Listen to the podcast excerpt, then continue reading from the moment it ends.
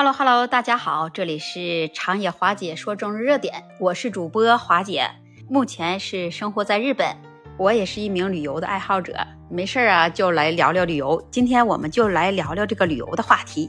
最近啊，大家都可以看到了，去泰国游这全面涨价的话题啊，在网上就引发了热议，都说啊，曾经穷游泰国，如今呢，让我们高攀不起。这件事引起了许多游客们的关注。接下来呢，那花姐给大家分享一下，时隔三年，这出境泰国游的第一波浙江游客，他们的真实遭遇究竟是什么呢？有人吐槽泰国的交通、住宿都涨价，也有人感叹说这啊太贵了。那我们接下来就听一听，有一位杭州的一位网友，他叫小欧，他是从事外贸工作的。在疫情前，他跟泰国这工作上有业务往来，他几乎每年都去泰国两次。而现在这合作的工厂设备都已经拆迁了。时隔三年以后啊，这小欧和他的两位朋友又是兴致勃勃的啊，就加入了第一波出境旅游的队伍了，就开启了一场为期十天的泰国之旅。可是从他买机票，再到办理落地签，从那一刻起，这小欧就觉得啊。和自己的预期怎么有这么大的差落呢？他觉得当时虽然是开放了，但是直飞的航班少，机票贵。在疫情之前，杭州每天都会有三十次航班直飞这泰国曼谷，那往返仅需要两千五百元人民币左右。可是今年的二月，一周只有一次从杭州直飞曼谷的航班，它的单程票价。还要单程就两三千元人民币。小欧是二月六号到达的泰国，让他自己没有想到的是，等待他的是一个大涨价的泰国。在曼谷那里呀，同地段的住宿费过去只要两百元人民币一间房间，现在涨到了三百元人民币了。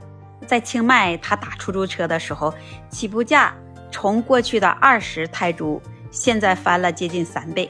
就算你一个人来乘坐，至少也要六十泰铢。在当地那里，你乘坐的出租车有很多都不打表，直接就是一口价。小自己他就说：“我认为这泰国的住宿费和交通费上涨的是比较明显，相对而言，这餐馆啊、小吃啊等物价它就没有明显的变化。像在有一些景点的旁边，有那些网红单品的椰子冰激凌，五十泰铢，折合人民币才十元。”一个椰青五十泰铢，六个番茄，三根黄瓜二十泰铢，折合人民币约四元。你们说这个行情到底它贵不贵呢？从曼谷到清迈之间，小欧说他看到了不少中国游客的面孔，而遭受疫情重创的泰国旅游业已不如以往的繁华了。他和朋友去寻找三年前，呃，他们吃过的餐馆的时候，他却发现，在那里大多都已经是停业的状态。到清迈旅游的时候，他看到了很多的餐馆都没有营业，毕竟是三年没有游客了，能撑下来的真是少之又少。在二月十四号的时候，这小欧和他的朋友还特意去打卡了清迈的爱丽丝梦游仙境餐厅，这里是一家曾经以绿荫环绕的花园环境而闻名的网红店，只是如今小欧他觉得餐厅内的植物也没有恢复到疫情之前的茂盛状态。今年的三月初，当浙江省某大型旅游社团导游叫张杰，这是个化名。他时隔三年，他就重新带着团前往这普吉岛的时候，他感到口袋里的钱第一次他就变得不经花了。在以往每次去泰国的时候，他说我都会带一万泰铢，回国的时候呢都会有一些剩余。这一次去泰国几乎就没有剩下。早在做预算报价的时候，这张杰就发现这高端团的出团成本相比来讲，比疫情前就要高出百分之三十。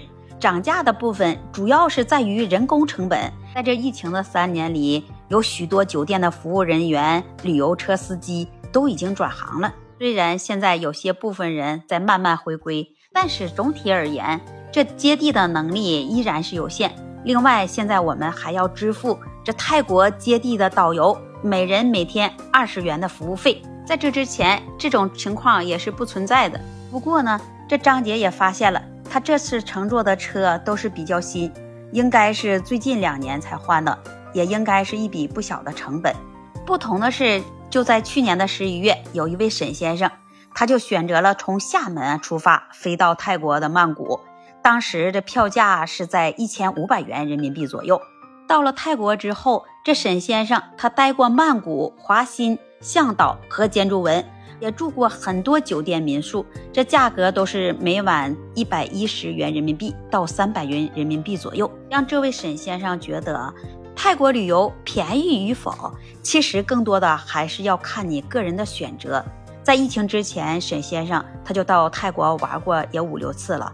泰国的物价确实是上涨了一些，不过在他看来，他说现在的物价完全是可以在承受的范围之内，没有网上说的那么夸张。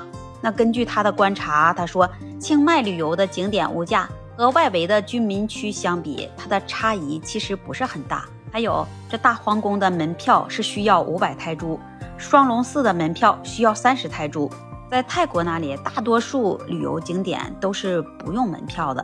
在泰国，但凡是欧美背包客多的酒店、饭店的性价比那肯定是高。他也建议你出行之前，你一定要要看看攻略，做好功课，既能避免你不必要的花销，也能提升你自己的旅游体验。至于现在的机票和酒店，这沈先生他就觉得大家都想出国玩，那东南亚又基本是首选泰国。目前航班也不算多，在供不应求的情况下。那价格上涨那是必然的。有一位泰国地接社的负责人，他就这样形容泰国的旅游市场了：三年来，在当地基础消费整体它涨了至少是百分之三十，其中电价上涨了百分之六十到百分之一百，瓦斯它也涨了百分之五十，连化肥都翻了一番了。而这些都是导致团队参标比之前高了不少。还有一位太极的华人认为。这本地的消费与季节、运输环境都有很大的关联，你不能一概而论。经历了惨淡的三年后，本地的旅游局、旅游社和岛上的居民都很重视来维护这来之不易的饭碗。平均消费来看，要比泰国本土要稍稍的贵一些，但是价格也是在正常的区间里。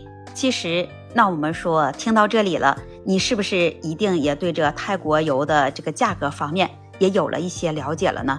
那么欢迎在评论区写出你的想法，期待你的订阅，也欢迎你每天早上七点到九点来光临华姐的直播间，我们一起聊。本期节目就到这里，我们下期节目再见。